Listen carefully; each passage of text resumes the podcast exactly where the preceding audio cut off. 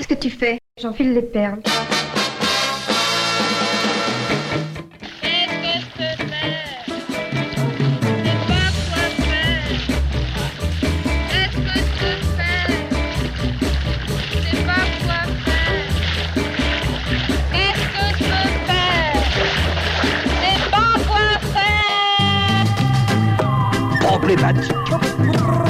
Aujourd'hui, la femme, elle a envie, par exemple moi, la seule possibilité que j'aurais de pas être artiste, c'est d'être enceinte tous les neuf mois.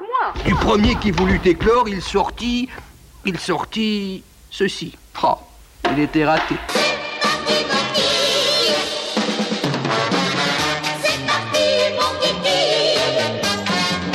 Éclore, le podcast de la création artistique. Bonjour à toutes et à tous. Nous avons tous cette amie, pleine de ressources, qui nous enrichit et nous fait grandir et explorer une nouvelle vision de notre compréhension du monde. Pour moi, cette amie, c'est Marion. Marion Sénat est chercheuse en création littéraire. Elle présentera bientôt sa thèse. En attendant, elle nous livre ses réflexions et angles de recherche sur la question du rapport entre théorie et création, mais aussi ses questionnements sur la pensée, la vulnérabilité de l'écriture, la domination, la puissance de la lutte. Tout sera plus clair quand vous l'aurez écouté parler avec fougue et précision de son objet d'étude et sa poésie dans le cadre de sa recherche.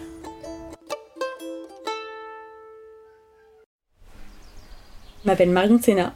Je suis, euh, entre autres choses, je suis euh, une doctorante euh, en études littéraires entre l'Université du Québec à Montréal et la Sorbonne Nouvelle. Et ma thèse s'intitule provisoirement Pensée par l'écriture, ethos et méthode de l'essai littéraire méditatif au prisme de la vulnérabilité chez Suzanne Jacob, René Lapierre, Leslie Kaplan et Frédéric Boyer.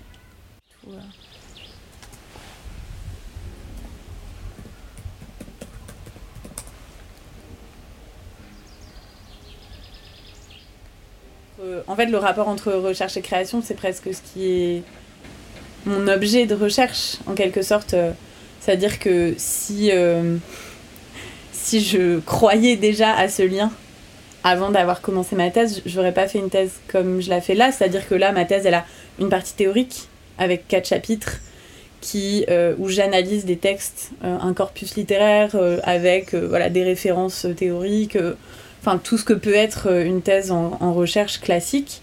Et il y a une partie création. Ce qui serait le must du must, ce serait que tout soit ensemble. Enfin, en tout cas, moi, c'est la manière dont je le vois.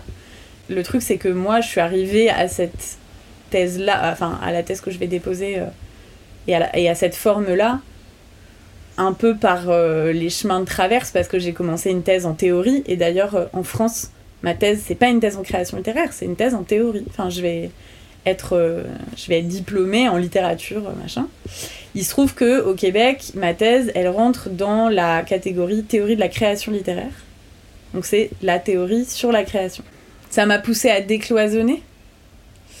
Mais euh, c'est comme si tu cherchais à rejoindre un point qui est au milieu, mais que tu pars de deux extrémités tu pars de deux points très éloignés et tu marches vers le point qui est au milieu. Et du coup, c'est pour ça que, enfin là aujourd'hui, ma thèse c'est une partie théorie, une partie création. C'est quand même divisé quoi. Alors après, mon écriture théorique, je pense, je, je suis pas la mieux placée pour le savoir parce que je, enfin moi j'ai un rapport de taux parce que j'écris, je vois pas ce que j'écris, mais J'imagine bien que mon écriture théorique, c'est pas une écriture euh, hyper euh, froide et tout ça, mais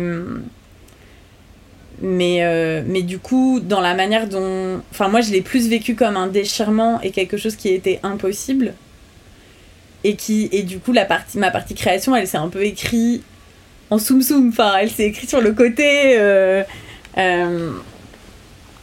d'une manière comme pour défendre quelque chose que j'avais envie qui soit vraiment là dans ma thèse, mais qu'il fallait trouver par quel chemin le faire rentrer, aussi parce que l'université euh, demande que euh, les choses soient euh, très justifiées.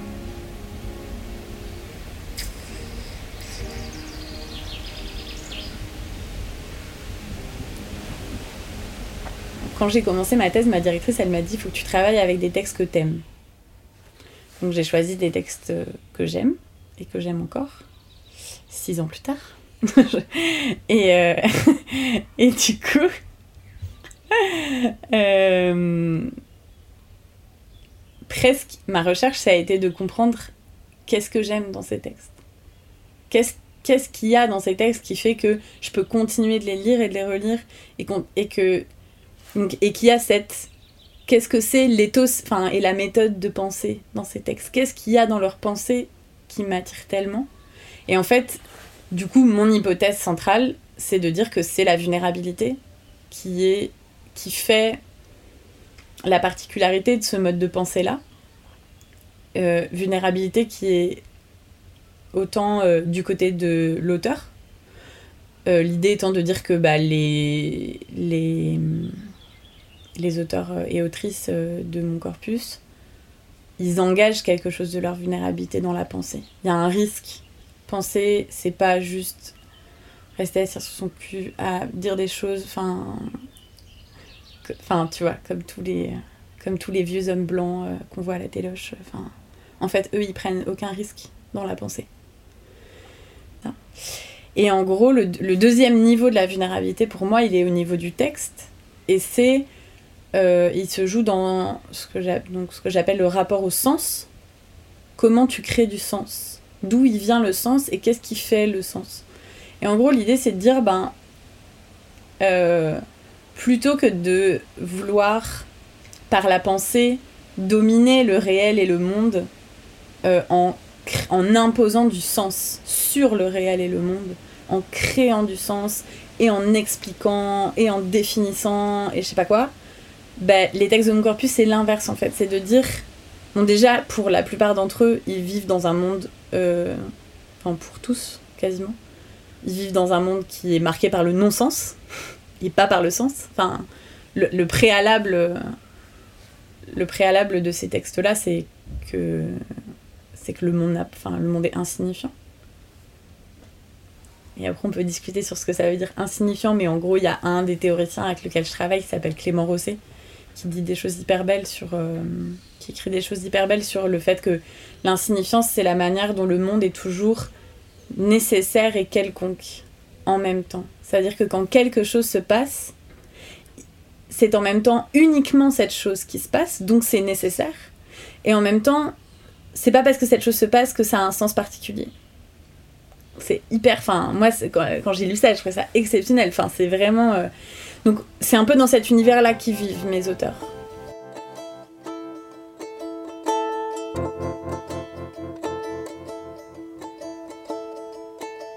En fait, ce combat entre ces deux paradigmes, il a eu lieu à l'intérieur de moi.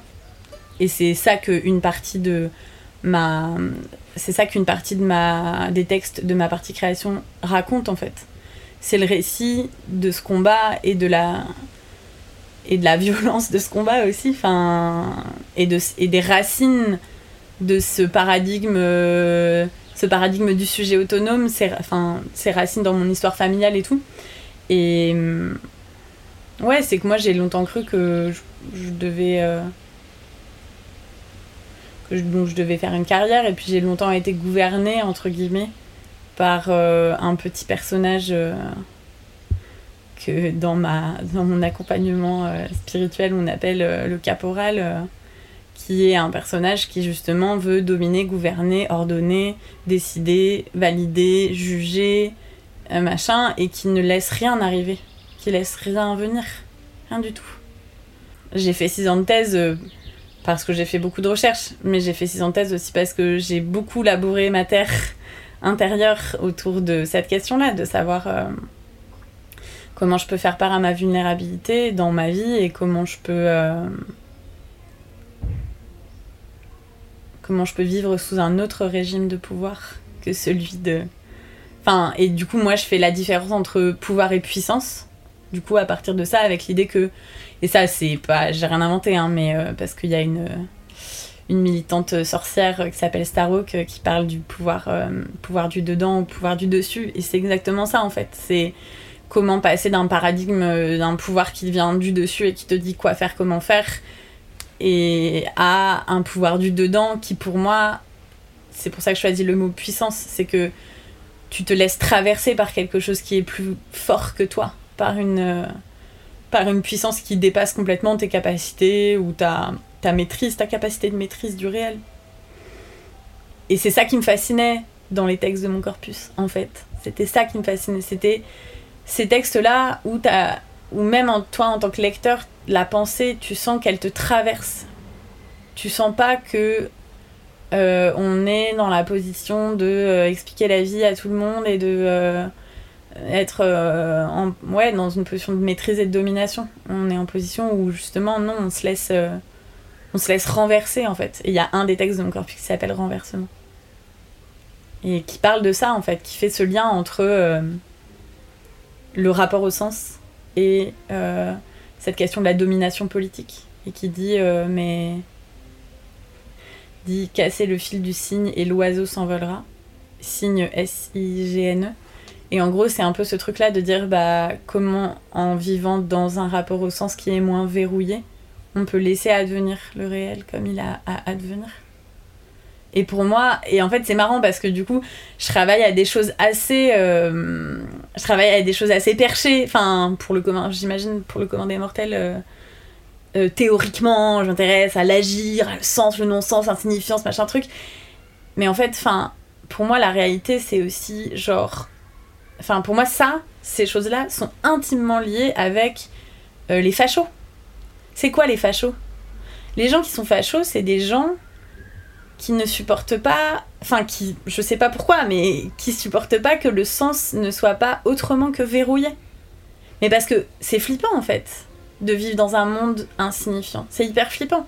Mais face à ça, on a un peu deux choix. C'est-à-dire que soit on choisit d'agir de manière sécuritaire, on verrouille tous les trucs et on a le droit que d'être euh, comme ça, enfin tu vois, d'être, euh, on a, on a le droit à qu'un destin, quoi, possible. Soit on, soit on déverrouille et puis ben, du coup, on prend le risque de se renverser les quatre fers en l'air, mais, mais en même temps, bah, on prend aussi le risque d'être vivant, quoi, et de pas être mort. Et c'est un peu ça que ça retrace. Euh, enfin, une partie de la création, c'est ça que ça retrace dans, un, dans la deuxième série de poèmes qui s'appelle Nous sommes la chair. Nous sommes la chair. À force de nous battre, tu sauras peut-être nous reconnaître, nous appeler par notre prénom. Quand les bleus s'inscriront sur ta boîte aux lettres, quand on sera immense de ferveur dans la rue, brandissant nos chairs et les coutures sur nos visages. Pour l'instant, on n'entend pas bien. Les voix, seulement les respirations, c'est déjà pas mal. Ça raconte beaucoup d'histoires. Et la fois où...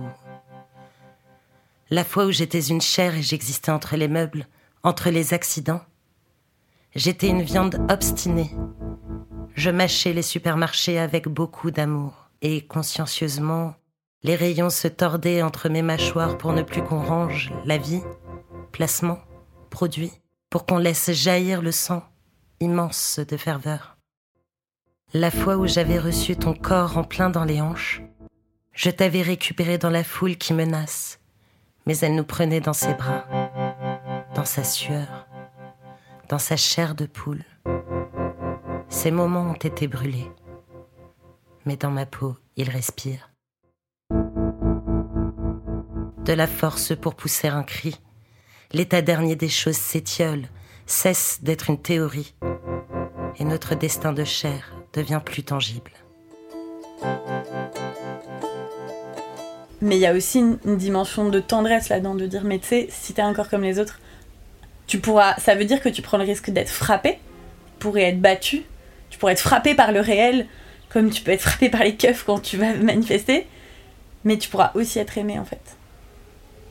Et, et dans le fond, si tu joues ce, si tu joues cette chose de la, si tu joues ce jeu de la domination euh, et de la, et de, et du, et du fait de, de, verrouiller ta vie de tous les côtés, bah tu te, tu perds cette, cette opportunité là, cette opportunité là qui est quand même une, une opportunité sympa d'être aimé. Et d'être euh, et d'être un corps euh, d'être un corps vulnérable mais d'être un corps euh, dont on peut prendre soin et et, et ça, c'est un, un, pari très. Enfin, c'est un truc qui est très lointain de ce que je vais développer dans ma. Enfin, je vais pas l'écrire comme ça dans ma thèse, mais moi, je pense que ce qui est politique, c'est de créer des. C'est de créer des espaces dans lesquels on peut vivre notre vulnérabilité. Et c'est ça, notamment, qui est ouf dans l'épisode de Un podcast à soi, euh, où il y a euh, cette jeune femme euh, qui vit dans le 93, qui est partie passer son confinement à Bure, je crois. Et elle dit qu'en fait, elle a enfin le droit d'être d'être vulnérable avec les autres et qu'elle sait qu'elle a une communauté qui peut prendre soin d'elle et tout. T'es là, genre, waouh, enfin, c'est exceptionnel, quoi. Et moi, c'est ça, enfin, l'apprentissage de ma thèse, c'est ça. C'est comment j'ai pu apprendre à dire que je pouvais être. Euh, j'avais le droit de, de ne pas être. de refuser d'être gouvernée par cette logique de la domination et de la maîtrise une des limites de cette réflexion-là, pour moi, c'est si ça en reste à moi-même. Parce que si ça en reste à moi-même, c'est sympa, tu vois, mais ça, fin, je veux dire, ça ne change rien à la violence sociale euh, de, dans qui, qui, fait ce monde. Et donc j'ai aussi hâte ben, de faire. Euh, de pouvoir en faire quelque chose pour d'autres. Et puis, dans les, enfin, quand même, les textes sur lesquels, avec lesquels je travaille dans la partie théorique, c'est des textes qui ont vraiment à cœur euh, la question d'une responsabilité vis-à-vis -vis du monde.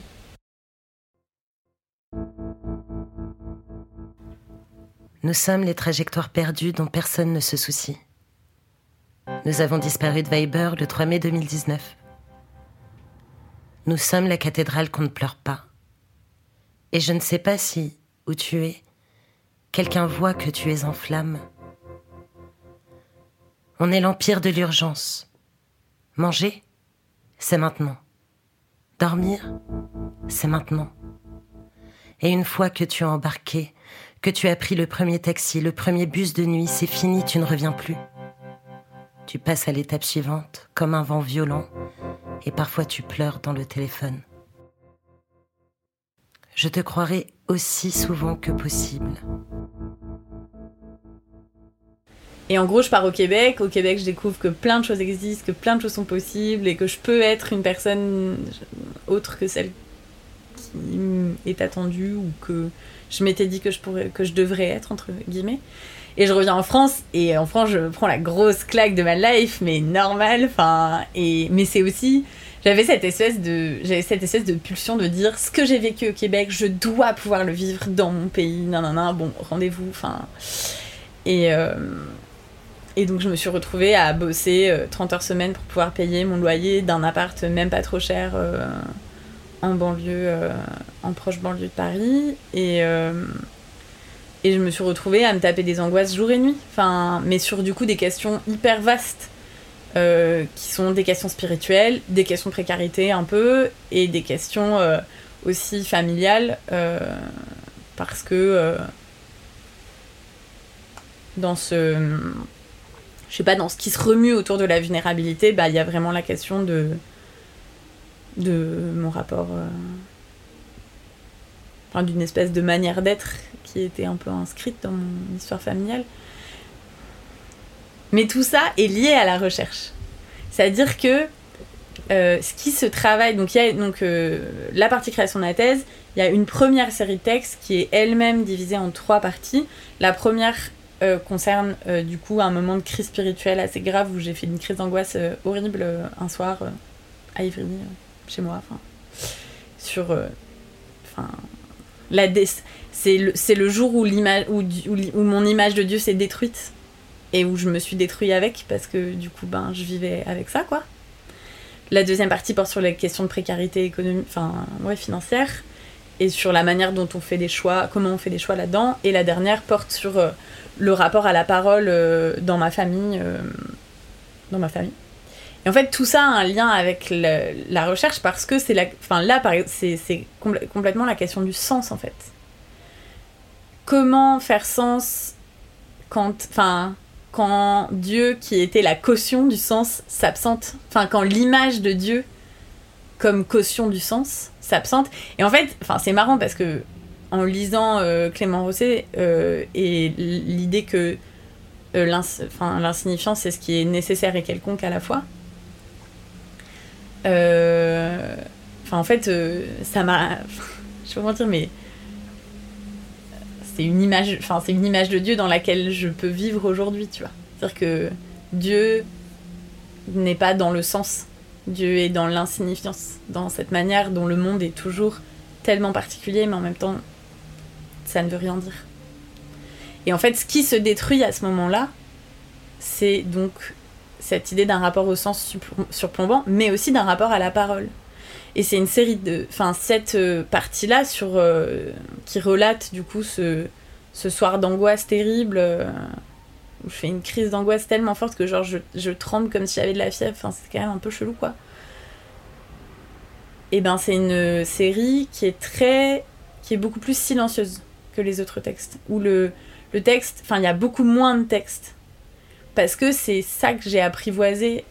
Euh, en écrivant, enfin en, revenant sur ce, cet événement-là, c'est qu'est-ce que c'est écrire un événement insignifiant en fait. Qu'est-ce que c'est écrire ça, tu vois? Qu'est-ce que ça fait dans la parole? Comment tu enfin comment tu parles? Que tu, du coup tu peux pas en mettre des tartines parce que là tu es dans un endroit oui c'est blanc, c'est tu peux pas. Enfin, il y a un, moment où je dis ça dans le texte, je dis, euh, je pourrais raconter que en fait, euh, c'était euh, la destruction d'un certain rapport à Dieu, mais que, enfin, en gros, que Dieu est amour et que dans l'amour, on détruit des fois des choses pour pouvoir continuer d'avancer. Mais en fait, non, c'est pas ça que je suis en train de raconter à ce moment-là. Là. Je suis en train de raconter qu'est-ce que ça fait de se retrouver dans ce putain d'endroit où il y a rien, quoi. Il y a rien. Il y a pas de sens. Rien n'a de sens. Et t'es perdu. Et tu sais pas où tu vas. Ici, maintenant, je suis échec et mat. Je suis un corps maigre et ma couverture un vieux chiffon qui sent le moisi. Je me vois déguisée avec des grelots inutiles et aucune rampe à quoi me tenir. La parole a découvert une face édentée. Mon enfance a des bleus, le silence en travers de la gorge. La parole ne fait plus que des prédictions de malheur elle continue d'occuper le terrain, mais c'est pour m'écorcher. Dieu des grands dialogues. Dieu des miracles quotidiens.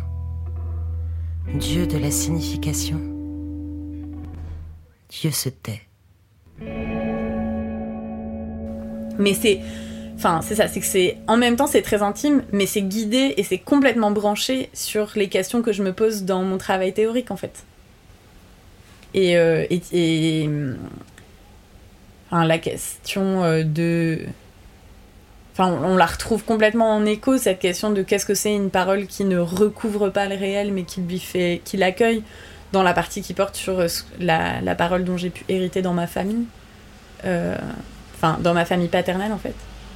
ma famille maternelle étant une famille ouvrière, j'ai pas hérité de parole. Enfin, c'est ce que je dis dans ce truc-là, c'est qu'il y a un grand silence et euh, il y a une grande destruction. Enfin, genre, euh, ce que je dis, euh, que le jour où mon papy est mort, donc mon papy, mon grand-père maternel, bah, il a été incinéré, ses cendres ont été dispersées dans un endroit qui nous, dans un jardin du souvenir, c'est ce qu'il avait demandé. Et puis ça, ça, un, un, des cousins de ma mère a pris les cendres et les a dispersées dans un autre endroit très symbolique dans lequel on peut retourner. Mais il y avait vraiment ce truc, c'est genre mon papier est mort, il, a été il est mort super brutalement, il a été incinéré, ma grand-mère a déménagé. Enfin, genre, tout a disparu d'un coup, tu vois. Et alors que dans l'autre partie de la famille, qui est une famille euh, plutôt bourgeoise, euh, ben, le récit, j'ai vraiment appris à grandir avec le récit, et c'est de ça que je parle.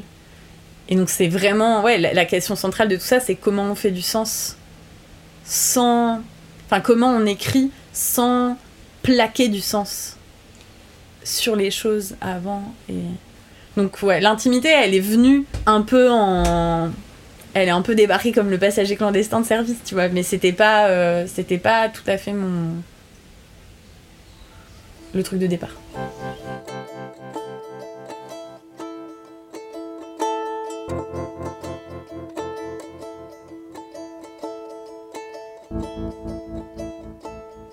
Euh, ce texte, euh, enfin ces textes essayent de répondre à une hypothèse théorique. Donc ça, c'est un peu marrant parce que c'est pour le coup l'endroit où j'ai vraiment mobilisé l'écriture de création comme travail de recherche. Enfin, c'était le cas aussi pour les autres, hein, mais Euh, les autres, ça venait de l'expérience. Enfin, la, première série texte, ça vient de l'expérience et ça informe mon travail théorique, etc. Ça dialogue comme ça. La partie, cette partie-là, j'ai vraiment dit, je veux écrire sur ça. J'avais cette phrase en tête, nous sommes la chair.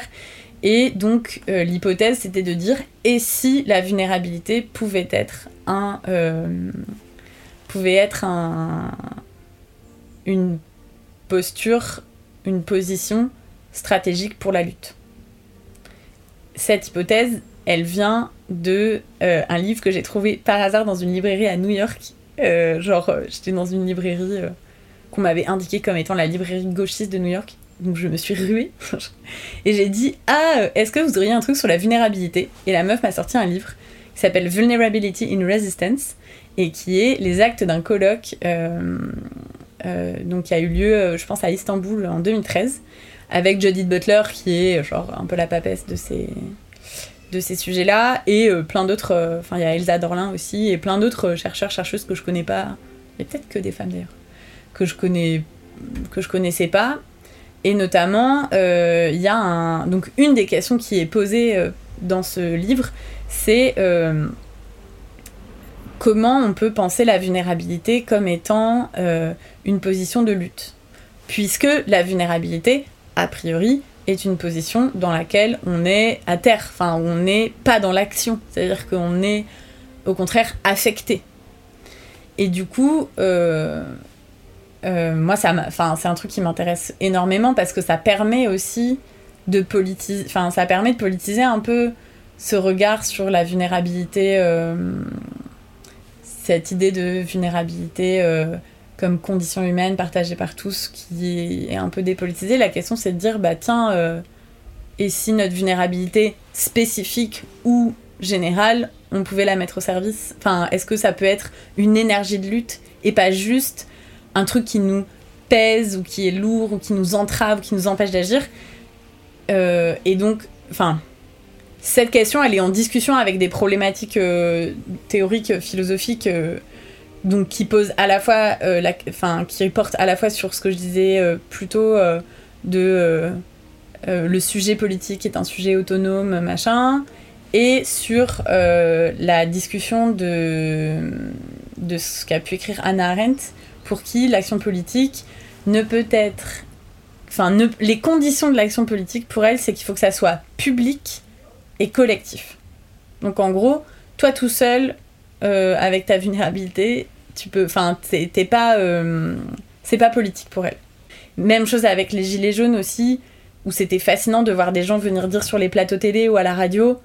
Mais moi, euh, j'ai pas de thunes, euh, je galère, euh, je suis, on est le 15 du mois, je suis à moins 70 centimes sur mon compte. Enfin, c'est des trucs qui sont impossibles à dire. C'est interdit de dire ça. Enfin, c'est socialement, c'est.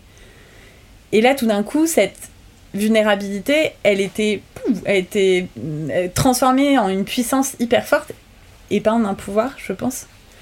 Et donc voilà, et donc j'ai voulu essayer dans l'écriture quelque chose pareil, enfin avec tou- toujours cette question de qu'est-ce que ça fait à la forme, comment on écrit, comment on tient ensemble le sensible et le politique? Euh, comment le politique on arrête d'écrire que des trucs un peu guerriers aussi? Euh, parce que dans l'imaginaire un peu de gauche euh, la manière dont on écrit la lutte c'est guerrier quoi alors je, je, sais qu'il y a certainement plein de gens qui n'ont pas fait ça comme ça. Je pense que mais moi je l'ai la manière dont j'ai pu le recevoir et tout c'était beaucoup euh, beaucoup comme ça. Et euh, et voilà et ça m'avait marqué parce qu'une fois j'avais lu un un billet de blog sur le sur le site de, des, gens qui militent à Bure. Et euh, et il y avait écrit nous sommes invinciblement vulnérables. Tant que la police en fait euh, c'était un texte qui relatait une perquisition.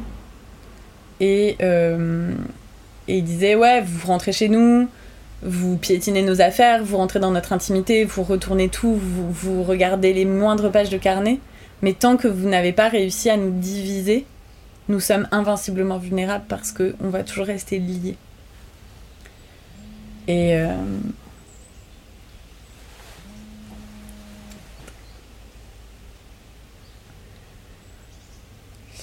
Et en gros, dans ce texte-là, nous sommes la chair, c'est l'idée de dire, bah, et si, en, et si c'était en suivant notre devenir chair, chair à canon, chair à pâté, enfin, je parle des, enfin, je parle des abattoirs, euh, et si c'était dans ce sens-là qu'on pouvait, en suivant ce filon-là, qu'on pouvait accéder à notre révolte. Il y a un truc, je, je sais pas, il y a un poème où je parle de. Euh, euh, il y a une scène un peu de une femme qui prépare le déjeuner du dimanche et c'est la, la, et, la, et la viande lui explose à la gueule, tu vois. Et, et juste avant, je parlais, je parle de la chair euh, comprimée dans les fringues qu'il faut mettre pour aller bosser, dans le timing, machin. Tu comprimes, tu comprimes, tu comprimes, et, puis si tu comprimes trop, à un moment ça pète. Et quand ça pète, c'est hyper, euh, c'est hyper fort.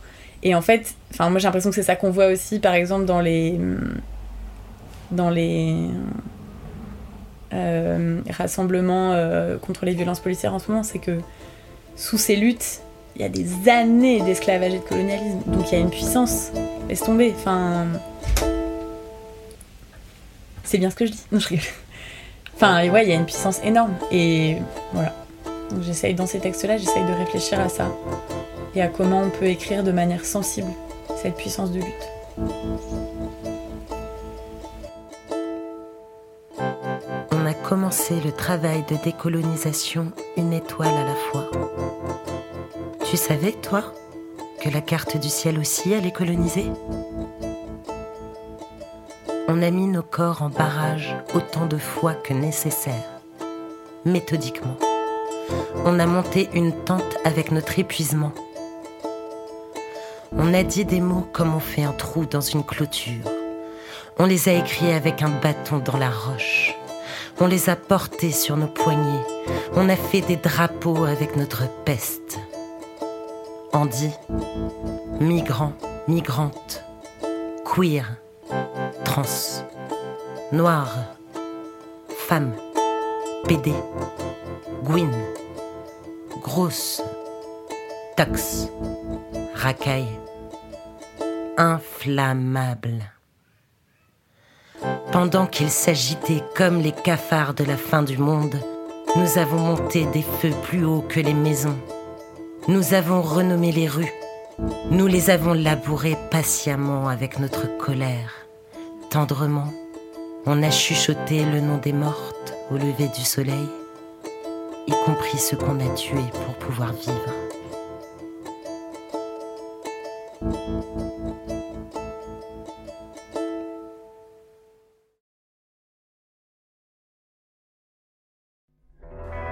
Merci à Marion pour son engagement et sa générosité. Un grand merci à Cécile Zébert pour la lecture des textes et à Guillaume Rennery pour la création musicale. Vous pouvez m'écrire à éclorepodcast.gmail.com et me laisser des commentaires et des étoiles sur iTunes.